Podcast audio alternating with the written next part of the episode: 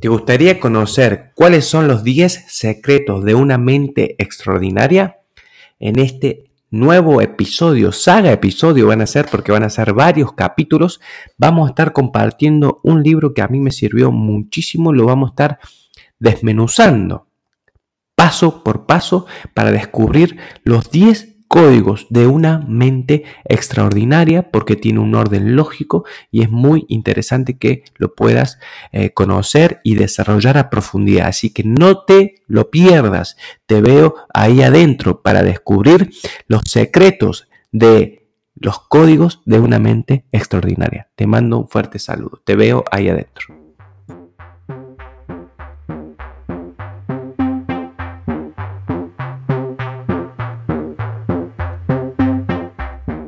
Bienvenidos amigos a Psicología del Logro, un espacio de transformación.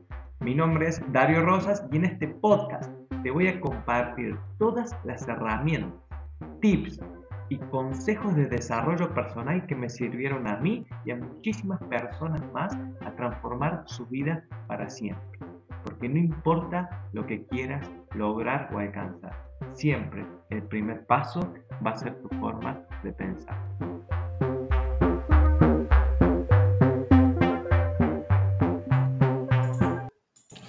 Bienvenidos queridos amigos a un episodio más de Psicología del Logro, un espacio que transforma y ya creo que ha generado muchas pequeñas transformaciones o grandes, depende de cada uno, porque hay muchas personas que me han escrito de, cómo le está sirviendo toda la información que compartimos acá, lo cual me pone muy contento y feliz. Espero que cada uno de ustedes, de los que escuchan el episodio ya lleva más de 700 descargas, el podcast. Y me pone contento porque hay gente de todos lados, me escriben por ahí eh, de, de varios lados y diciendo y recomendando el podcast también. Así que los invito a ustedes que lo puedan hacer también si es que les sirve esta información, si es que eh, lo ponen en práctica sobre todo. Pero pero, pero, atentos a esto, queridos amigos. Se viene una saga, una serie de varios episodios relacionados porque vamos a desarrollar a profundidad un libro que a mí me sirvió muchísimo, que lo he repasado varias veces, y lo cual habla básicamente, el libro se llama Códigos de una mente extraordinaria de Vicente Lakiani. Vicente Lakiani es básicamente un empresario, autor, orador de ascendencia india que nació en Malasia, ¿sí? Y tiene una mm, plataforma que se llama... Mm, mm, es... Acá la tengo para que la busco un segundito.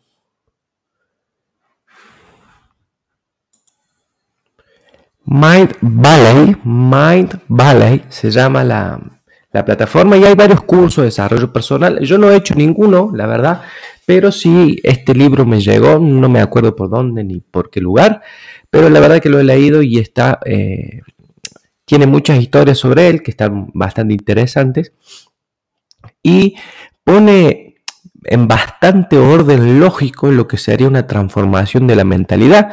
Y este curso, y este podcast, perdón, este podcast que habla sobre el cambio de mentalidad, porque recordad que dice que todo lo que quieras lograr o alcanzar depende de tu forma de pensar, me hace mucho sentido compartirlo con ustedes. Y son varios episodios, son varios, es un, es un libro bastante contundente, por eso lo voy a desarrollar en varios episodios. ¿sí? Voy a dar una estructura del libro primero, de lo que contiene el libro. Lo, llamé 10 códigos de una mente extraordinaria porque él, si bien menciona, lo menciona en cinco, cuatro etapas, cada una de las etapas tiene como otros módulos, así que vamos a hablar un poquito de la, estructura de, esta primera parte, ¿sí? de esta primera parte que tiene como em, módulo número uno el espacio cultural. Y es lo que vamos a desarrollar hoy. O sea que la parte número uno es espacio cultural. Este espacio cultural está dividido en dos partes, ¿sí? Una que se llama trasciende el espacio cultural y cuestiona las reglas sin sentidos. Eso nos va a llevar dos episodios. Uno, trascender el espacio cultural y la segunda, cuestiona las reglas sin sentido. El punto número dos de, de, los 10 códigos de una mente extraordinaria se llama el despertar, ¿sí? Lo cual se divide en tres partes, que la primera se llama aplica la ingeniería de la conciencia, donde vamos a acelerar el desarrollo personal y cómo acelerar nuestro desarrollo personal. Redefine tus modelos de realidad, vamos a ver de, dónde vienen nuestros modelos de realidad y cómo podemos hacer para modificarlo. ¿sí? Ya lo hemos hablado en algunas veces. Muchas de las cosas que vamos a ir compartiendo son temas que hemos hablado, son recurrentes, pero tienen un orden que me pareció muy interesante que lo puedan conocer. ¿sí? Actualiza tus sistemas de vida es el punto número 3 de este módulo número 2 que es el despertar. El módulo número 3 habla de lo que es la reprogramación. También hemos hablado un poquito de esto y, se divide en tres partes. Doblega tu realidad, vive en la feliciplina número 2 y crea una visión para tu futuro. Y el cuarto punto, conviértete en alguien extraordinario. Extraordinario, perdón, cambia el mundo. y se divide en dos partes que dice, permanece inalterable y abraza tu misión. Te van a sonar muchas de las palabras que incluye eh, este, si van siguiendo el podcast, pero lo vamos a desarrollar bien a profundidad porque como te dije recién, eh, sirve muchísimo el orden de esto y me, hace mucho sentido que lo podamos desarrollar así. ¿sí? Vamos a hablar de la primera parte que se llama espacio cultural, que está dividido en dos episodios. Hoy vamos a hablar de trasciende el espacio cultural y vamos a definir qué es nuestro espacio cultural. Nuestro espacio cultural. ¿De dónde viene nuestro espacio cultural? Y qué y cómo básicamente este espacio cultural define en mí lo que es posible y lo que no es posible. Esta parte te invita a que puedas ir mucho más allá de tu espacio cultural para poder modificar ciertas creencias, hábitos, costumbres y formas de definir tu vida para que puedas alcanzar resultados ex extraordinarios. Pero, ¿qué es tu espacio cultural? Tu espacio cultural básicamente es donde vos naciste, donde vos naciste, hay reglas de vida de lo que es esperable hacer y de lo que no es esperable hacer. Por ejemplo, en espacios culturales como eh, acá de, la parte occidente, hay ciertas reglas que se deben de cumplir con respecto, por ejemplo, al matrimonio, con respecto, por ejemplo, a una de las reglas que se está destruyendo en la actualidad, es la que si no sos profesional, si no tenés un título universitario, no sos nadie, ¿sí? Vemos cómo y la era digital ha roto absolutamente esa creencia porque vemos que grandes resultados o grandes personas se construyen o se crean grandes cosas a partir de personas que no han asistido a la universidad, es más, o que han asistido y han dejado, han dejado la universidad. Puede investigar, hay muchísimos de esos casos y de las grandes corporaciones digitales, la mayoría de las personas no son eh, universitarios. ¿sí? Entonces, una de las grandes creencias es, eh, bueno, estudiar primario, secundario, universitario, egresate, tener buenas notas, califica para una empresa, trabaja 40 años o 35, tener, casarte, tener una familia, hacer una casa, eh, trabaja de lunes a viernes, de lunes a sábado, 8 horas y eh, jubilate a los 60 y pico, 70 años. ¿sí? Básicamente es, ese es el camino tradicional, convencional y está muy arraigado a la seguridad también. Está muy arraigado que ese es el camino que como transita la mayoría de las personas debe pasar em, debe ser seguro, cómodo, y esa es una palabra bastante eh, incómoda, por así decirlo, porque genera muchos problemas seguir lo tradicional de este espacio cultural. Y de hecho, acá mencionan en el libro que los voy a leer de mm, lo voy a leer literalmente, de un estudio que se, que se utilizó y que se realizó en Estados Unidos. Este escritor reside en Estados Unidos y obviamente accede a estadísticas de Estados Unidos. Le voy a leer literalmente.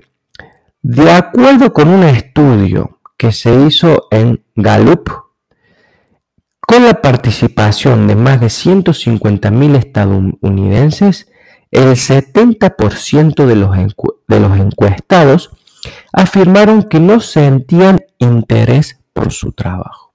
Entonces, una de las de las creencias menciona que anda un trabajo seguro, que, o sea, la selección del trabajo va más con qué tan seguro económicamente es, más que qué tan apasionado sos de ese trabajo. Entonces, acá está el primer problema.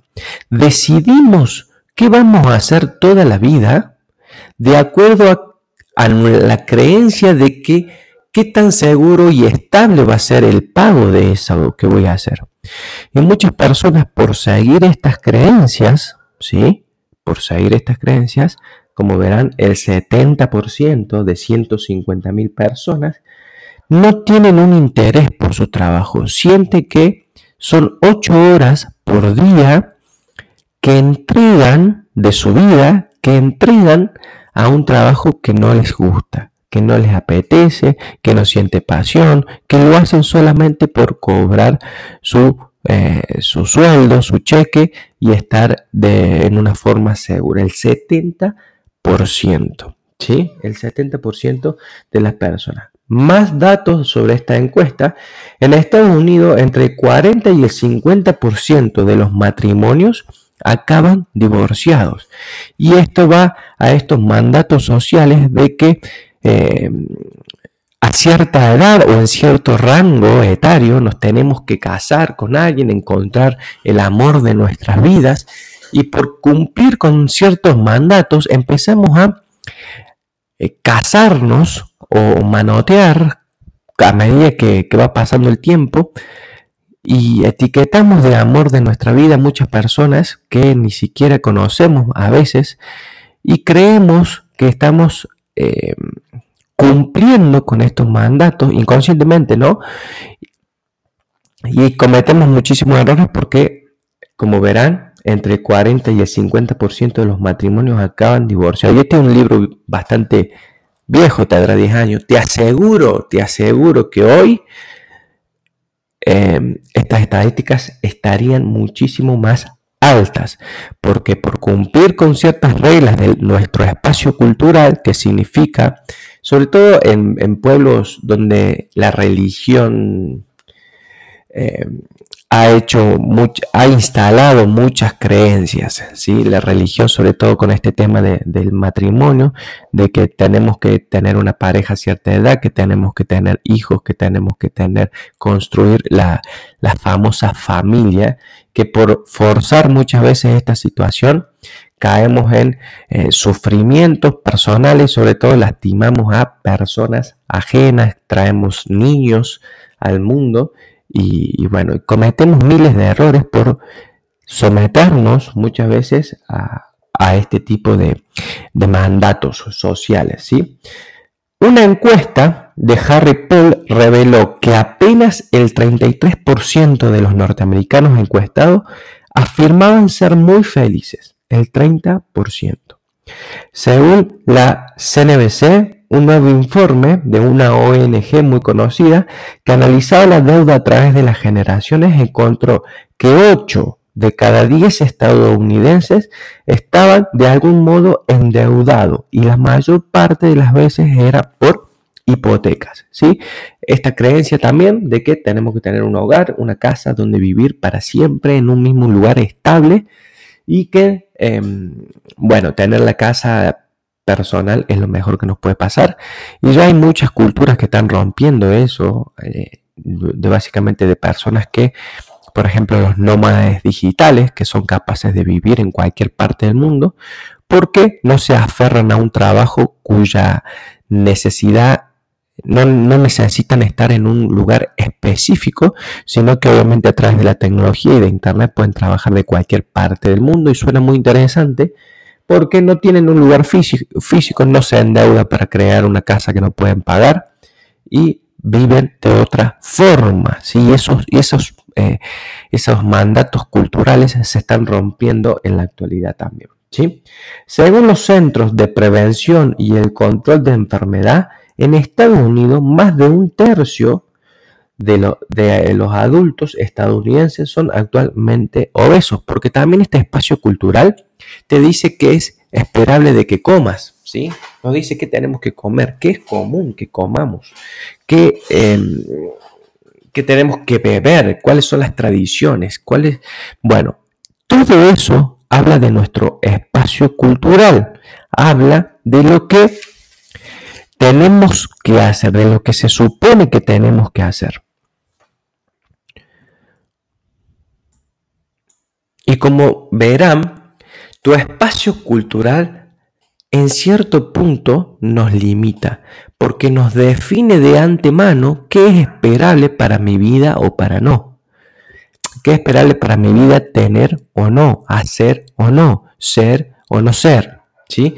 Básicamente me marca un, un límite y en ese momento yo pierdo la libertad. Muchas veces creemos que somos muy libres, pero estamos redefinidos por nuestro espacio cultural si es que no lo distinguimos y para eso estamos acá, para distinguir ese espacio cultural, tomar las reglas que yo crea que pueden sumarme y las reglas que no, y van a ver que muchas de estas reglas nos están eh, limitando, deshacerme de esas reglas y continuar al, próximo paso.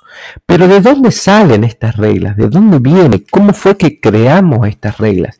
¿Quién las creó? Vamos a ir un poco a la historia y de dónde viene todo esto. ¿sí? Y hay un libro muy, muy interesante que menciona en, este, en este capítulo pero antes, va a ver, vamos a ver algunos de los debo. Uno de los debo que me, que me estaba pasando acá es lo que se supone que este espacio cultural me marca como regla, ¿sí?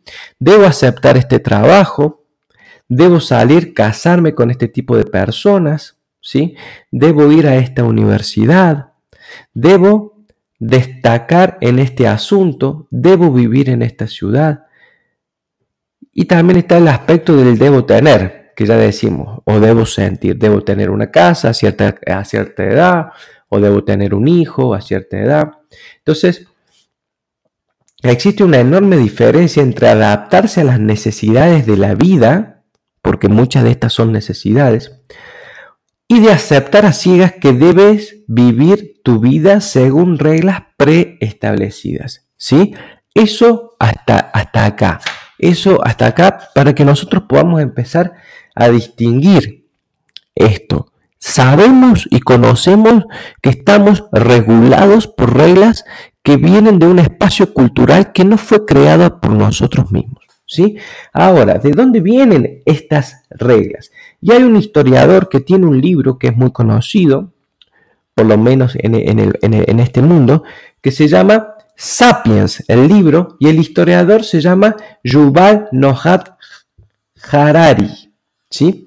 Y que plantea la idea de que los Homo sapiens, la gran diferencia que hicieron los Homo sapiens, o sea, nuestros antepasados, para poder sobrevivir y que aseguró su supervivencia, fue la capacidad de desarrollar un lenguaje y de conectar con ese lenguaje para anticipar situaciones, entender el mundo, comunicarlo a sus entornos para poder sobrevivir. Por ejemplo, si un Homo sapiens em, prendía fuego y se quemaba, podía llegar a comunicarlo a su tribu o a su comunidad para que esta situación no se repitiera y así poder eh, salvar la vida de otras personas. O si venía un evento eh, climático también podía comunicarlo, desarrollar un refugio para cierta cantidad de, para cierto momento del año, para no morirse de frío. Entonces, esta capacidad de planificar que le dio el lenguaje y de comunicarlo a través de generaciones y generaciones fueron las primeras reglas que se fueron estableciendo, ¿sí?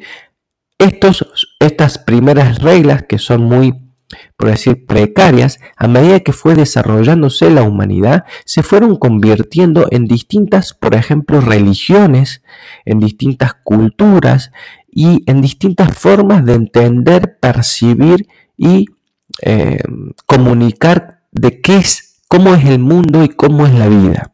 ¿sí? Entonces, la mayor ventaja del lenguaje es que nos permitió a nosotros como ser humano crear todo un mundo nuevo dentro de nuestra cabeza. Podíamos utilizarlo para cualquier cosa, para anticipar algún peligro o lo que sea como te comentaba recién. ¿sí? Entonces, eso produjo lo que el doctor Harari se refiere como la revolución cognitiva. ¿Sí? Eso nos permitió a nosotros desarrollarnos a una distinta velocidad que otras especies que habitaban en, en esos momentos. ¿sí? Entonces viene desde hace muchísimo tiempo estas reglas. ¿sí? Viene desde hace muchísimo tiempo. De hecho, un dato muy curioso, eh, un investigador llamado Jules Davidoff, ¿sí? Estudió en una tribu en particular de los Imba, en Namibia, que mm, se dio cuenta que ellos no tenían ciertas palabras para definir unos colores, ¿sí? Que no tenían básicamente ninguna palabra para definir el color azul. Entonces, ¿cómo le hizo un estudio a ellos? Les, puso eh, varios cuadrados de colores verdes, de los cuales sí tenían una palabra para definirlo, y uno de los cuadrados era azul. ¿Qué les preguntó? Si podían en este, en este esquema definir el elemento atípico. ¿sí? Como dato curioso, ninguno pudo identificar al cuadrado azul como elemento eh, atípico porque ellos no tenían una, una letra, una palabra para definir la letra azul. Contrario a eso, y como contraparte, se le hizo el mismo estudio, esta vez eran todos colores verdes, pero uno de los cuadrados tenía un color de un tono verde muy, muy levemente diferente al resto de los cuadrados y que haciéndole la misma pregunta, cuál era el elemento atípico, lo podían distinguir claramente. Y lo que nosotros, por, a lo que la mente humana ahora, ¿sí? Em, en la actualidad, casi que nosotros se nos dificultaría mucho diferenciarlo, ellos lo podían distinguir con gran, gran claridad. Entonces, básicamente, nuestro lenguaje define a ver, nuestro lenguaje es capaz de definir lo que es posible o lo que no es posible. Nuestro lenguaje, puede ser que haya hay cosas que no podemos definir porque todavía no tenemos una palabra para, para poder hacerlo. ¿sí? Si nosotros tenemos una palabra para definir algo, nos va a resultar mucho más fácil distinguirlo si no tenemos una palabra para definir algo, no lo podemos llegar a ver. Trazando esto un paralelismo con lo que estamos hablando, existen cosas en el mundo fuera de nuestro espacio cultural que ni siquiera nosotros podemos ver. Oportunidades, de, lo que sea en, nuestra vida. Existe una vida distinta que nosotros ni siquiera podemos ver porque estamos sesgados por nuestro espacio cultural. Básicamente es eso lo que queremos compartir de este punto número uno, que es el espacio cultural. También es verdad que existen dos mundos en este espacio cultural. Uno que es totalmente aceptable por ejemplo, un mundo físico, ¿qué quiere decir un mundo físico? Que yo esté donde esté, en Malasia, en África, en Noruega, lo que sea, si prendo fuego y pongo el dedo, me voy a quemar. El agua moja en cualquier parte del mundo. Entonces, este espacio cultural físico es aceptable por todo el mundo, por todas las religiones, por todas las creencias, sucede lo mismo. Eso no hay discusión. Pero hay un paso que, hay un espacio que es de la verdad relativa. ¿Sí? Y ahí están los modelos de vida, y un poco te mencionaba recién. El matrimonio, que, el matrimonio, ¿qué es el matrimonio? ¿Cómo se trata a una mujer? ¿Cómo se trata a un hombre? ¿Cómo se trata a los animales? ¿Cómo se trata al mismo planeta? Mitos, costumbres, eh, hábitos, hábitos culturales, religión, todo eso va a depender del entorno o de mi espacio cultural. Si yo nací en, Japón, va a ser muy distinto a si yo nací en Perú. Si yo nací en Estados Unidos, va a ser muy distinto este espacio cultural a si yo nací en Sudáfrica. Todo esto es mm, eh, influenciado por el lugar de nuestro espacio cultural, donde estamos. Por eso es muy importante saber esto, con que solo lo podamos distinguir, ya es un, em, un, gran paso. Ahora, ¿cómo podemos nosotros llegar a salir de nuestro espacio cultural y ver, y ver mucho más allá de lo que este espacio cultural me define? ¿Cómo yo puedo salir de ese entorno? Con solamente nosotros darnos cuenta de que el mundo en el que vivimos solo existe en nuestra cabeza, nos posiciona como eh, en el asiento del conductor. Y eso nos devuelve una sensación de control. Yo vuelvo a tener el control de mi vida porque puedo distinguir que todas mis creencias, todas mis costumbres serían distintas si yo habito otro espacio cultural. Y esto, como lo venimos mencionando, está arraigado o sostenido, podemos decir, sobre una palabra que un poco la estuvimos compartiendo recién y es la seguridad. Y esto tenía mucho sentido en la, en la época de los, de los Homo sapiens porque de no sostener ciertas creencias, ciertas eh, hábitos, ciertas culturas o cierta información, podía poner en riesgo la vida literal de la, de la especie o de la tribu. Si no le compartían, si no compartían cómo eh, tratar al fuego, cómo tratar al clima, cómo tratar al mundo, cómo comer, cómo eh, toda la, información básica de supervivencia, realmente podían poner en, riesgo esta especie, cómo cuidarse los depredadores, etc. Pero hoy la seguridad está sobrevalorada. Pasamos, hay una curva que hace un estudio que no quiero mencionar porque se va a hacer muy largo, pero básicamente en este espacio cultural conocido nuestro, de, de este mundo, podemos decir, occidental, la, curva del desarrollo, del crecimiento personal, se puede llegar a, como que empieza a ascender hasta que la persona, como decíamos en el capítulo anterior, cumple con los estudios universitarios y encuentra un trabajo. Hasta ese momento, la curva del crecimiento es ascendente, vertiginosa, pero a partir de ese momento se empieza a estancar en la vida de las personas y empezamos a, construir una vida muy monótona de lo que te decía recién, trabajo de lunes a viernes, de lunes a sábado, entre 6 y 8 horas. Eh, el resto de mi vida, el resto de mi vida, porque trabajan 30, 40 años. Eh, si tengo tiempo hago alguna actividad física o, estoy cansado, pero como que se empieza a estabilizar y obviamente me endeudo toda la vida porque como adquirí seguridad con un trabajo estable, que eso ya también es una discusión que mm, no vamos a entrar en, detalle ahora, pero me endeudo por muchos años para construir una casa o para construir algo en mi vida, tengo una familia y demás. Esa vida esperable Y, de ahí sale que esa, de esa, esas estadísticas que mencionaban que el 70% de los norteamericanos consideraban que no eran súper felices, que tenían una vida muchas veces conocida, estable y segura.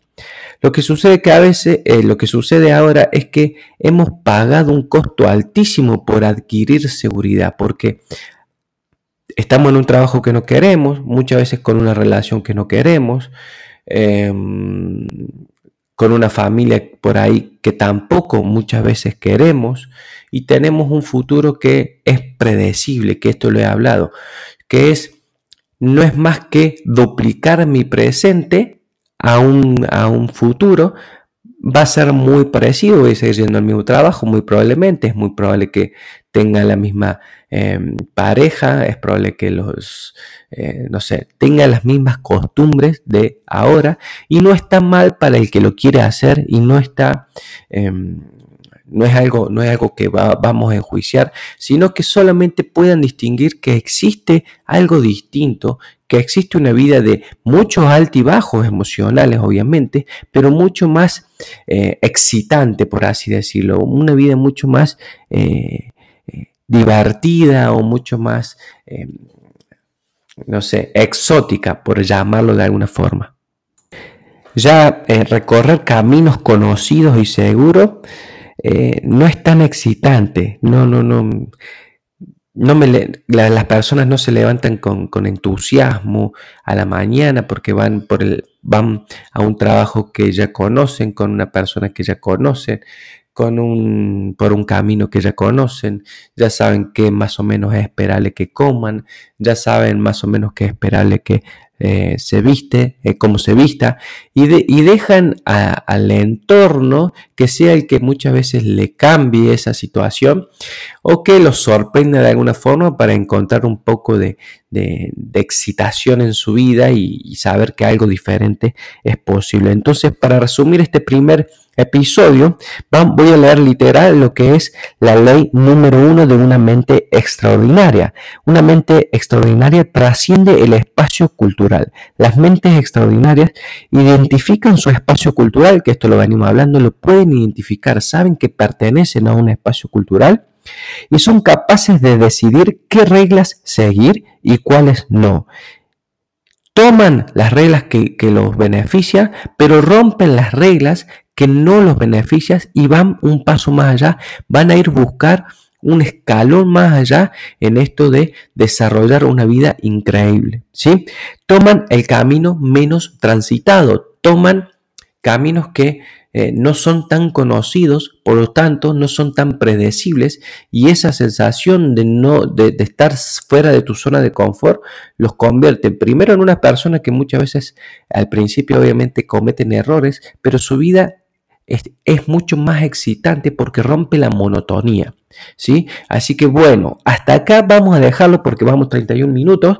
No lo quiero hacer demasiado largo, pero esta es la primera parte de los 10 códigos de una mente extraordinaria donde estuvimos hablando del espacio cultural y de cómo trascender ese espacio cultural. Si hay algo que te quede, que quiero que te quede de este episodio, es que sepas que, está, que estás redefinido o estás definido por tu espacio cultural y que existe algo mucho más allá que todavía, porque las reglas que ese espacio cultural te puso, los deber ser, te han limitado y te han sesgado en ver otras formas de vida, otras oportunidades y otras formas distintas de hacer las cosas. Llévate ese último párrafo de este, de este episodio, sobre todo si estás en una vida que monótona, como venimos hablando, conocida, predecible y sobre todo formas parte de las, si, formarías parte de las estadísticas de esta estadística que te mencionaba de Estados Unidos, donde el 70% de las personas están en un trabajo que no quiere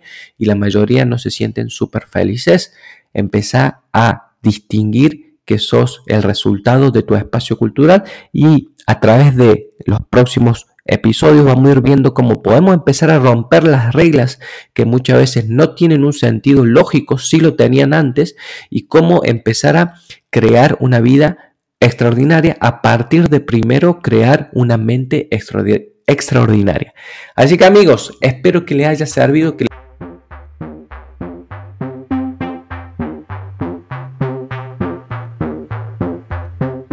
fue un episodio más de Psicología del Logro, un espacio que transforma. Recuerda que esto es muy importante que lo puedas compartir con las personas que crean que realmente esta información le va a cambiar su vida. Que no importa lo que quieran lograr, no importa lo que quieran tener o alcanzar, siempre el primer paso va a ser su forma de pensar. Hasta luego amigos.